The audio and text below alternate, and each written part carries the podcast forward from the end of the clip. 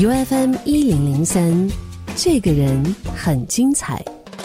这个人很精彩。这个星期呢，我们非常开心能够邀请到来自香港的 Cherry 严卓林。Hello，大家好，CY 好，我是严卓林。电影《狂舞派三》呢，在亚洲电影大奖学院主办，然后 M Two 呈现的香港电影巡礼二零二一上映。那非常开心能够跟 Cherry 啊，他现在人在香港进行这个啊连线的访问。那可能先来聊一下《狂舞派三》，这个是你《狂舞派》的第二集，对不对？对，虽然它叫三，但其实它是第二集。我们现实中没有《狂舞派二》这个戏。如果你进去电影院里面，你就知道了，因为第二集就很简单的在戏里面有稍微的提及了一下。导演觉得很多时候有一些戏，它的续集很难比第一集好看。为了避免这个问题，他就跳过了第二集，而且一开场就会说我们去，我们一众演员去卸票，其实卸的就是第二集，就是在戏里面观众已经看完第二集了，对，这么一个开头。好，你有跟导演聊过，除了说续集，所谓的续集魔咒哈，那个导演这样子铺陈，有没有其他的暗示，或者说有什么其他想要表达的讯息呢？我觉得呃，这个也有一个功用，就是呃，让大家更加的能感受到第一集跟第三集《狂舞派一》跟《狂舞派三》是有区别的。《狂舞派一》，例如呢，我严卓林是饰演阿花这个角色，但是我在《狂舞派三》呢，就是一个叫 Hannah 的角色。那那个角色在戏里面就是曾经在第一集演过阿花的那个女演员，有没有很乱？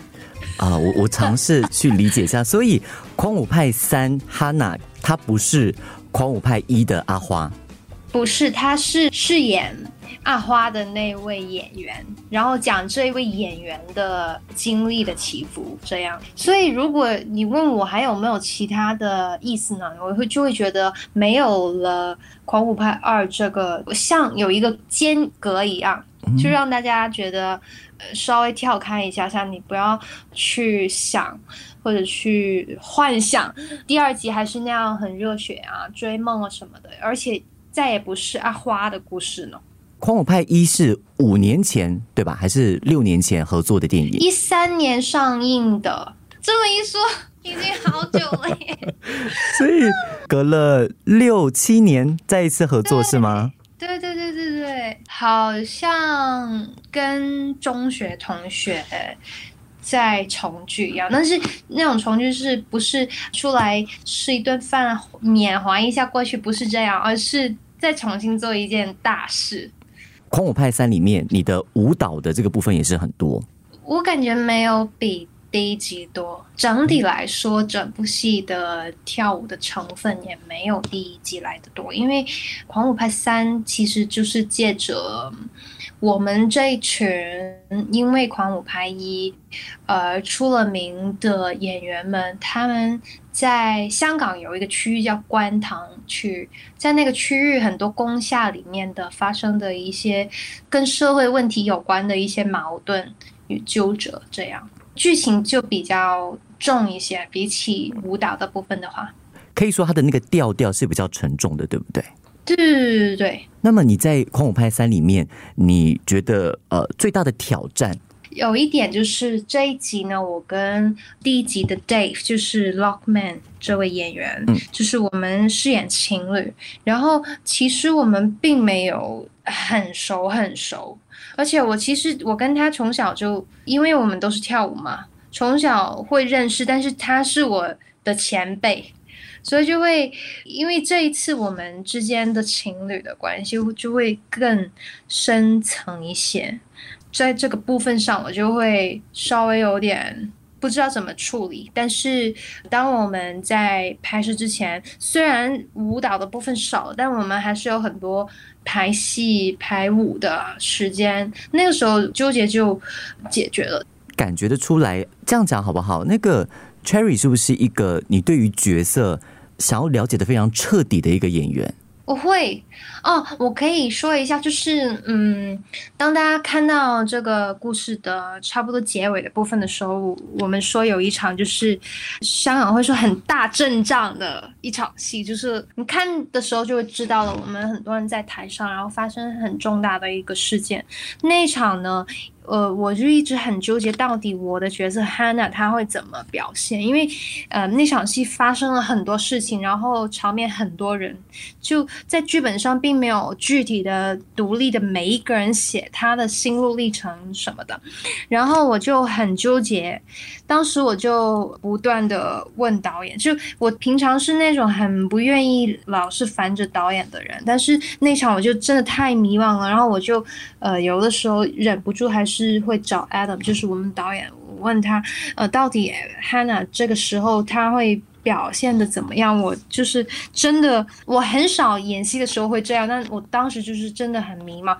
结果我最后拍完之后，我才发现的，就是那种很迷失的感觉，就是当下 Hannah 的感觉。所以我不断的想要找答案，其实就已经真的是正在表现出来。而且就这个就能解答到为什么我平常从来演戏没有过这种不知道自己在干嘛的感觉。所以是不是很多演员都会会拿你们过去的经历当做是一个 reference？可能这场戏跟我过去的某些经历很像，我把那个情绪拿来用。但是 Cherry 之前是没有经历过这样子很巨大的迷茫、迷失的情况吗？我会说是跟不是，因为就是我们的情绪记忆呢是很好的一个借鉴的东西，因为你曾经经历过呢，然后你就会有那种。看到角色经历差不多的事情，可能你会有同理心，但不一定会呈现出一模一样的情绪。毕竟在现实生活中是严卓林在经历，而在戏里面是另外一个角色，他有不同的背景啊，不同的性格啊，去经历可能反应会不一样。但是有的时候需要通过你去想象、去感受。然后可能也会参考一些书籍啊，或者纪录片什么的，去去让自己有更多的资料和情感在你的情绪抽屉里，那你就会能塑造一个很好的角色。这样，那大场面的话，这样。混乱的场面，我确实当时是没有经历过，但因为 Hannah 这个角色呢，导演也决定了要跟随他的想法，就是他想写一个很经常会很含糊的一个女生的性格，而这种性格呢，很难，其实一般很难在主流的电影上呈现出来，因为她可能起伏没有其他的角色大。很多不同的电影人或者前辈去看，他们都提出过啊，严卓林这个角色好难演，怎么演都很难很出彩，因为本来的设定就是他的性格就是这样，而在戏里面可能其他的角色或者环境有很多事情发生，但我就是经常那种忍着呃犹豫，心底话不说的那种女生。当时知道他有这种纠结，我就说呃我都可以。你想要挑战，你想要用作品来做一个实验，我我肯定奉陪，我都无所谓。反正，在现实生活中，肯定不是每个人都大起大伏。可能我们本人或者我们身边就已经有一些朋友，肯定你想就想得到，他就是很犹豫，嗯，很难说出说出心底话，或者。可能自己一个人躲起来的时候才会哭，肯定都很多这种人，所以我觉得，只要我的这一次的表演，呃，没有跳出人类能接受的，就是 呈现出人类的其中一种正常的状态，我觉得就可以。哦，就像你说的这种个性的人。我们很多人都是这个样子，或者说就在现实生活当中，很多人都有经历过这样子。可是这样子的人在电影里面又不会跳出来，你有挣扎过吗？就是有没有想说过给这个角色再加什么东西？我自己心里是有想过，但我完完全没有跟导演提出来，因为我知道他想尝试，而他是那种尝试了之后出来，然后他就会。很很很搞笑，他就会有结论哦，原来这样这样真的会没那么出彩。例如啊，他虽然没这么说，但是有类似跟我们，特别是跟我和蔡安逸说过的话，拍戏之前，我们说，哎，这样这样可能会怎样怎样，然后他就没有回答我们。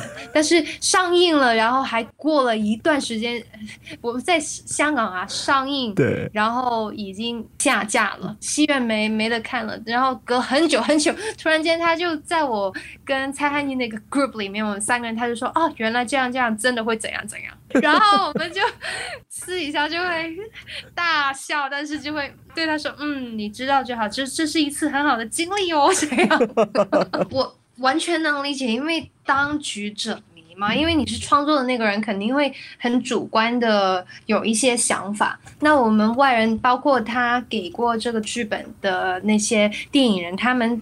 可能统一都有一些一样的想法，那就肯定是可以有参考价值的这些想法。但如果他拿这个来做一个实验的话，我觉得完全我会奉陪，因为第一集也是他找来的我，然后他给了我很多，而且这一集我会觉得这个《狂舞派三》成就很多不同身边的我们当时第一集也有出现的演员，在这一集在。更多的去成就他们，那我觉得我很愿意这样。哇，OK，其实听了 Cherry 的介绍之后呢，感觉《狂舞派三》不像《狂舞派一》那样子的热血青春，它有了更多更深沉的一些呃想法，是很不一样的。而且也不是说你一定要看了《狂舞派一》，你才可以看《狂舞派三》。对，对不对？完全不需要。所以呃，希望大家呃，接下来还有机会的话呢，希望能够多多支持这一部电影哈。嗯，那接下来可能我们想跟 Cherry 来聊一下啊，因为在访问之前呢，有大概了解一下过去一年啊，因为这个疫情的关系，很多人都是闷在家里，但 Cherry 呢，哇，你完成了很多事情哎。对我，因为当时疫情刚开始的时候，特别是我们这个行业，肯定要。不能戴着口罩工作嘛？那因为疫情就完全停工。我从中学开始边读书边工作，就是拍摄什么的，连续到我现在已经大学毕业了。其实中间没有一个可以说的很死，让我一定可以放假的一个假期。那疫情来了，然后停工了。一开始当然是跟大家一样很郁闷啊，突然间什么都停了，什么时候可以重新出发呢？但看着这个疫情，就觉得好像，呃，也不知道什么时候可以开工。那我有个朋友，本来呢我们一起都很喜欢瑜伽，然后有曾经尝试约定过一起去考一个瑜伽导师牌，结果呢？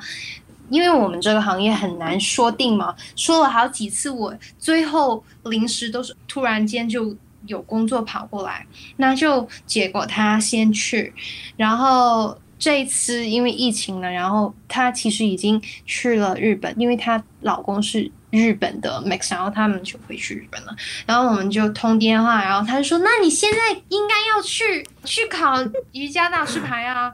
而且他说：“呃，其实我们当时没有一起去是好的，因为他感觉啊，自己一个人去一个陌生的地方，可能吸收和感觉到的是更多的。然后我自己就很害怕，因为我从来没有自己离开香港那么久，而不是因为工作的。”哇！但我最后还是去了，就去了印尼的巴厘岛，然后我就在那儿待了一个月，考了一个瑜伽导师牌，这样。哇，很厉害耶！所以一直以来你都是有在啊练习瑜伽的。对对对，是其中一个兴趣。那你在那个印尼巴厘岛那一个月的瑜伽导师的这个课程，是不是很辛苦啊？两百个小时，对不对？对对对。对对，然后每天呢，就是早上七点到晚上七点，就排的很满很满。每天我们住在那个 resort，就是大家都留在这，然后每一天都很多动作要学，然后也有很多瑜伽的哲学啊，然后冥想的。最后就是每个人都要当一次导师去教我们所有同学，而且是就是你要抽，你要。考你哪几个瑜伽的动作，这样，然后你就立马把他们按照最好的顺序去教他们，这样。哇，所以那些什么 crawl pose 啊，那种什么麻雀，然后那种倒立，你都 OK？倒立是啊，我从来没有做过倒立啊。然后是在那边学的时候，因为我的那个美国的导师他讲的非常非常的仔细，从脚趾慢慢的往上，每一个关节、每一个肌肉、每一块骨头，他都会几乎都说完。所以跟着他说，突然间真的会做得到。当然有时候你可能不敢，他会扶你一把。但听着他说，就发现原来其实自己是可以做得到的。哇，哎，那你觉得那一个月有给你带来怎么样的收获？第一就是瘦了，因为每天都不断的动，不断的动，而且我们那边吃素，预备给我们的都是素，但是发现哇，原来素。都可以很多变化，很好吃，很好吃，然后也没有说营养不良的那样，也还有很多蛋白，因为我们不断的在运动嘛。对。然后我就发现，那个时候我不觉得，但是之后呢，可能我们一一下，等一下可以再讲，就是我在巴厘岛之后，我去了墨尔本待四个月，当时就发胖了，因为很冷，然后。到那边又封城，就不能走来走去，然后今每天都在家，然后吃披萨啊什么什么，就会变胖。然后看照片就会发现，哇，在巴厘岛那段时间真的是太 fit 了，这太瘦了，瘦，但是那种瘦又是就是健康的，对，就是那肌肉都很明显，但是就是像有的人可能跑马拉松，他们就很 slim，但是肌肉都很好看这样。哦，真的是很难回到那个时间。我结束了之后呢，他强调的就是，你就算考完了导师牌，你还要每天的练习，然后还要上其他人的课，然后不断的尝试教。可能这样的一个模式，过了三年之后，你才真正的称得上是。瑜伽导师，因为你很多人就是考完了，然后就说啊，我是导师，我是导师，但其实你没有经验和精力去结合，就其实很难当一个很好的导师。所以结束了之后，我还是有努力的去保持每天都。做一下啊什么的，但慢慢的你就会发现，从每一天十二个小时，然后你你一开始哦做做两三个小时已经很不错，然后慢慢啊今天十五分钟好了，就很难，因为你生活中还有很多其他事嘛，或者就单纯就是懒。所以很难回到当时，就是像在一个集中营里面，然后每天都有人在训练你的那种感觉。是，哎，我我真的很好奇啊，因为可能当艺人哈，就是因为你在娱乐圈，你要面对的事情、面对的关注非常的多，所以你觉得做瑜伽啊，对当艺人的你来说有怎么样的帮助吗？做瑜伽的时候，你就很专注，挺宁静的。比起就是我们这种工作，可能要经常对外讲很多啊，或者你演别的角色的时候，你不是在当自己，你在经历别人的人生，尤其是在戏里面，一般都是肯定有一些重大的起伏的，那都会让你可能会感觉喘不过气来，或者太多讯息、太多情感留在自己的身体上也好，心灵上也。那做瑜伽呢，就会立马把你拉回到地面上，因为你要很专注的做每个动作，然后你要保持呼吸，然后慢慢的会让你的脑袋变成。很平静的一种状态，因为我说如空白的话其实是很难的。就是你冥想，很多人可能坐着也会想我在干嘛，我怎么样平静下来，然后等一下吃什么，然后哎呀坐的也好像有点累，哎呀五分钟到了没有？为什么闹钟还没响？就肯定会保持的思绪，但是会慢慢的让你。就回到生活当中，嗯，然后你的身体也是，因为瑜伽每个动作都是其实想让你的身心回家，所以你身体呢，心里有什么歪歪斜斜的地方，就可以慢慢的拉回你的家里自己。哇，那这个是瑜伽跟严卓林呃 Cherry 的这个关系哈。那你在印尼导师课程结束之后呢，你又拐了一个弯去了澳洲的墨尔本，这个是你计划好的吗？不是吧？没有，不是，所以我冬天的衣服也没有带。但是当时因为已经结束了，然后可能有的同学选择再留下来旅行，然后有的就回家。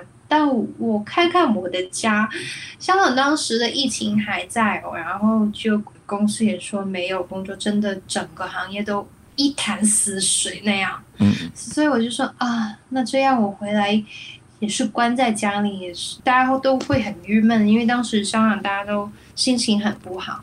多人失业呀，然后疫情一直在呀什么的，所以跟朋友也有聊，然后跟瑜伽新认识的朋友也聊，然后他们说：“哎呀，要不你去澳洲，因为离印尼很近，但是离印尼最近的 Perth 好像没什么好玩。”然后他们说：“那你可以去 Sydney 或者 Melbourne。”然后我看了一下，我就觉得嗯，好像 Melbourne 挺好的，就。过去了，但我也没想，完全没有想到一待我就待了四个月，真是太夸张了，也从来没有这么长的旅行过。所以那四个月，听说你是住在朋友还是亲戚是吗？其实呢，我是 B M B 的。那一开始我就在市中心，因为方便嘛，我也不想开车。但是因为市中心其实都差不多都那样，就跟香港的可能中环啊。尖沙咀、铜锣湾有点像嘛？尝试过之后，你就会慢慢的越搬越远，去看一下当地不同的人他们的生活是怎么样。所以我就越搬越远，但也没有到很远，因为真的没有开车。但我当时到了一个地方叫 South Yarra 的时候，我就在 B&B 上看到一个很漂亮的房子，然后那个那个 host 他还。就是很很少我会见到这样，就是他会说他的职业，就有的人会说，但可能一般都是很平凡的职业。但是他这个人叫 Victoria 这个 host，然后他就说很 proud 的去说我是做电影电视的，呃 set decorator，他是布置美术部的，那就能解释为什么他家这么漂亮。然后我就二话不说 book 了他的地方。那天他还没有回来，然后，呃，那天下雨，我还 text 他问他，哎，下雨我要不要帮你收一下衣服？他说好好啊。然后那天我就去超市买了点东西，买了吃的回来煮，然后就很期待的等他回家，好像一个老伴，就是伴侣的，因为我是很兴奋，很想跟他说我也是做电影的，然后就可以交流嘛。因为到了这边。其实，因为我有个朋友之前就是去 Perth 去 working holiday，对，然后他就也也认识香港的一些朋友在 Melbourne，然后他说你一个女生肯定要介绍给你是认识。我本来是没有回他的，因为我想自己去闯荡一下嘛。结果他真的很害怕我一个女生怎么样，然后就介绍了。所以我其实是有一群香港的很好的朋友，但。我就没有跟他们一起住，想要自己经历一下。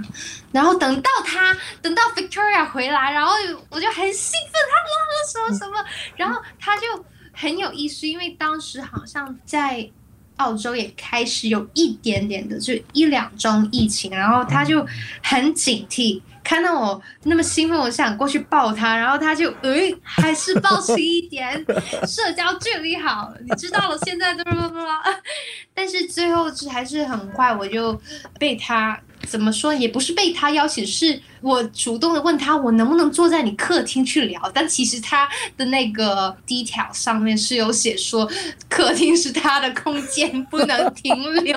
但他就说，嗯，好啊。然后我们那天就聊了很。很多很多聊香港啊，然后疫情啊，然后拍戏啊什么的。那一晚上就是我们一开始认识的那个晚上。本来我是自己住了，就是 CBD 啊，其他地方一个月，然后其余的三个月我就跟 Victoria 在一起。哇！所以过后，现在你们还有在联系？很少了，我们有对方的 Instagram。其实我们都是有点懒的那种人。我曾经好几次想写 postcard 给他，然后其中一次我已经我还拿了那个狂舞派的 postcard，其实已经写好了，但我发现我忘了，太久没写 postcard，你知道吗？太久没旅行了，我忘了留一区是写地址啊，然后贴邮票的，我就写满了。但是因为我写完之后，我就。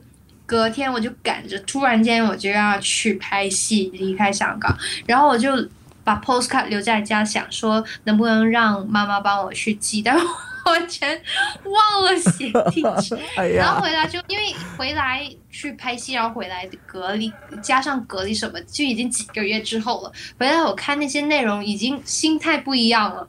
如果要记得要重新写，但拍完戏一般我都要消化一下，去休息一下，才能沉淀过来嘛。所以又没有写，但最近也有想写给他的这个想法，但也是懒。好烦呢。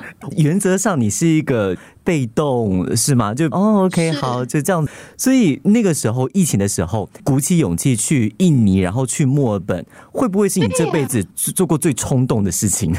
我我觉得是暂时真的是这样，我会说有的时候我也冲动，但不会迈出这么大一步吧。这两个经历过后，给你带来最大的改变是什么？你觉得？最大的改变就是我知道自己的想法，然后当别人问我的时候，我会立马说要或者不要。对，然后你知道吗？我有一个潜水拍。就是因为有一次拍一个拍一个节目，然后他要潜水，但其实我是不会游泳，甚至是害怕水的。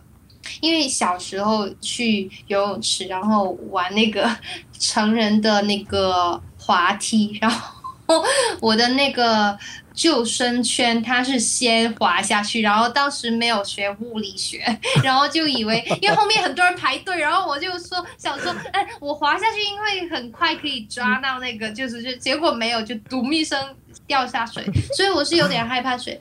但是呢，我去完巴厘岛之后，因为我在那边除了那个美国的形体的老师之外，还有一个真的从印度来的咕噜，然后他教我们 philosophy 和 meditation，然后我们也有单对单的去聊。他听完我的一些想法之后，他就说：“你最害怕游泳，那你就要学会游泳，因为你要 face your fear，然后你就会很多事情就会通了。”然后我现在就在学游泳，哇，所以你现在变得比较积极了一点哈，可以这样对说，吗？积极呀、哇勇敢呐、然后有的时候真的忍不住，例如下一次黄秋平要叫我演一个很含糊的角色，然后 我可能就会说，含糊不是不行，但你要有一些场面要表达到他自己独自的时候，他是怎么挣扎的，这样。今天呢，我非常开心能够在这个人精彩呢邀请到 Cherry 严卓林。那他的《狂舞派三》呢是这个亚洲电影大奖学院主办 M Two 呈现香港电影巡礼其中的一部作品。那可能在访问的最后，可能请 Cherry 回答这个事。我相信不知道有没有媒体问过你啊？呃，Cherry 出道之后呢，你就哇入围了，好像金马、金鸡。金像啊，都入围过，然后也拿过很多奖，对你来讲是一个很大的肯定。只是得奖之后，你会不会有过一段时间是迷茫，或者是有所谓得奖的压力吗？一定会有的。第一件事就是我拿了奖，啊，不是，我没有，我就是一开始是提名而已，提名那个金马金像，就是狂舞派一嘛。提名了之后，我是多了很多可能广告啊那些工作，但是差不多是没有接到戏，只接了一个客串的戏，而且其实那个角色可能找谁演都可以，但就是因为可能因为就是在香港算是有点火了，然后那个导演就找我这样，当时就很迷失，就觉得哎，诶是不是我不够好？那不够好，为什么前辈们都认可我的表演？嗯，就觉得有点不理解。这个是我的一个不好的习惯，就是会想自己是不是做的不好。哦，但其实可能你很客观的去自己去分析自己的话，就会不会这么想，因为当时其实真的有尽力嘛。但是就算有尽力，还是会觉得自己是不是做的不好，是不是自己的问题。当时是很迷失，结果跟很多不同的前辈聊，可能有的真的会说啊，因为你已经不新鲜了，你的面孔已经不是新了，这样，因为你已经没有出道的那种光芒了，什么什么的，然后就会让我更陷入一个低落的情绪里面，就觉得啊，我不新鲜了，这样。但其实后来发现，就是香港很多人说我们电影圈断层嘛，嗯所以其实根本没有很多剧本或者作品是为了新生代演员而产生的，因为哦怕没有人去演。就算你真的写一个这么样的故事，找谁去演？能保证票房呢？因为当时真的是没有，《狂舞派》是完全是好像凌空爆出来的一个作品嘛，所以一两年的时间真的没有接到一个真的是关于年轻的人的戏是挺正常的，因为没有剧本。嗯。而且呃，这个可能是在香港女演员会面对到的一个事情，就是因为香港很多戏都是男性主导的戏，那需要女性演员的地方就会更少一些。对，是这个是你慢慢的认知到了之后，才比较呃释怀的一个一个关键点。对。那么接下来，Cherry 会有想要怎么样的一些计划，或者是有希望有怎么样的一些发展吗？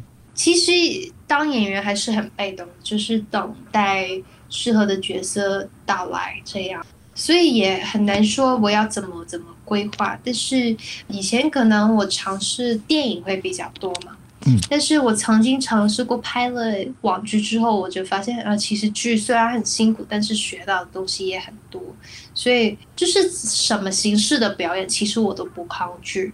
包括舞台剧，我其实也是很想演的，因为我为什么会爱上演戏，就是因为我中学的时候在戏剧社里面啊，呃参与了舞台剧很多年了，然后就从舞台上找到对演戏的热爱与执着，所以无论任何形式的表演，我都很想去参与。嗯嗯，非常谢谢呃 Cherry 的分享，那也希望接下来还有机会能够看到 Cherry 更多更多很棒的这个作品。那也希望有机会呢、c h e r r y 能够来新加坡，呃，跟我们这边的影迷就是面对面见面，希望有这个机会哦。好哦，好太想来了。你想念新加坡的食物吗？哎呀，我怕错，我会不会说错啊？来，你说说看。是肉骨茶是吗？啊，对对对，肉骨茶。太好吃了，因为我很喜欢那种就是有有点药材味道的的食物，哦，原来如此。所以就就很喜欢。对，好，OK，希望改次有机会你再来新加坡吃新加坡道地的肉骨茶。好哦，好谢谢 Cherry